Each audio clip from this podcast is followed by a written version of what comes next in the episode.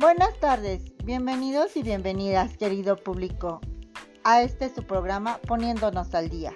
El día de hoy hablaremos sobre los malestares subjetivos en los contextos sociales, familiares e históricos. En el contexto social, los malestares se presentan en tres facetas. Deslegitimidad frente a los sistemas manifestado a partir de la apatía política, el bloqueo social y el rechazo a la mercantilización de las reacciones sociales. La categoría central del análisis en este malestar social, mientras el Estado no percibe la necesidad de valorar las condiciones subjetivas de la población y apreciar las dimensiones del malestar social, no se podrá entender y actuar de, de forma integral frente al malestar social en crecimiento. El Estado solo reacciona de modo paliativo y conservador sin precisar las causas de los cambios ocurridos, aunque la modernización conlleva un incremento de la complejidad social. No se puede obviar que produce un deterioro en los recursos o medios del control de la vida.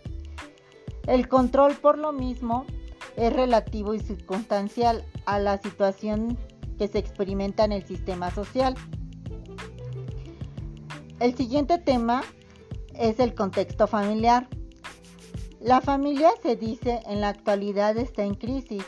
Las experiencias más importantes de la vida, las familias se han vuelto una condición, más en una función de instituir subjetividad, organizando las vidas presentes y futuras. La vida ya no es está supuesta con la declinación de las funciones familiares y de las identidades presupuestas observamos que en un mismo cuerpo y bajo el mismo techo conviven vestigios de elementos que ingresan como producto de las condiciones actuales. Intentando pensar genéricamente, la familia actual conduce a las presentaciones erróneas. Veamos entonces los efectos que las nuevas condiciones sexuales, las del neoliberalismo, han producido en el paradigma familiar de la modernidad. En el contexto histórico, históricamente las mujeres han sido consideradas pertenecientes al ámbito doméstico, hogareño y los hombres al público, aunque existen datos que corroboran el hecho de que la mujer accede menos que el hombre a puestos de dirección en los que los últimos años, a raíz de darle cumplimiento a los objetivos del desarrollo, una de las tareas que promueve la igualdad entre los sexos y el empoderamiento de la mujer, por lo que el cuerpo legislativo establece la igualdad de oportunidades laborales para mujeres y hombres.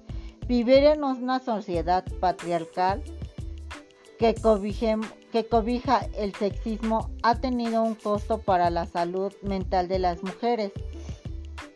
En este sentido, los hombres también se han visto obligados a reafirmar su masculinidad y a representar la fortaleza, lo cual sin duda da paso a la aparición de malestares y, y otras interrogantes que se preocupan en la subjetividad individual de hombres y mujeres son las directrices que han guiado el campo de estudios de género desde hace varios años en sus investigaciones. Dentro de los resultados que se han obtenido, estudios realizados encuentran malestares asociados a las condiciones genéricas profesional, es decir, malestares relacionados al hecho de ser hombre o mujer, inserto o un medio donde por excelencia se encuentra el poder Luego los malestares que se desprenden de esta investigación son los que devienen como un resultado que los, de los efectos de ese orden. ¿A qué se afilian los malestares? Los malestares al que nos estamos haciendo referencia es al malestar en el que puede enunciarse en un sufrimiento anímico como síntomas somáticas o anímicos sin causa orgánica demostrable. se considera que los malestares subjetivos asociados de la identidad de género profesional son una sensación o vivencia de malestar física o anímica, de incomodidad o falta de bienestar que produce el intranquilidad y desplazar y en esta asociación a un ser desempeño como mujer u hombre y que es causado por el orden de poder de género. En esto lleva a mujeres y hombres dirigentes a pensar, valorar la posibilidad de generar cambios o regular su comportamiento en pos de regular o desempeñar puestos que la categoría de análisis se sitúa dentro de los marcos de la salud mental y al mismo tiempo la salud se concibe como procesos históricos y social, productos de sus manifestaciones y exigencias, cambiando con el desarrollo de la humanidad.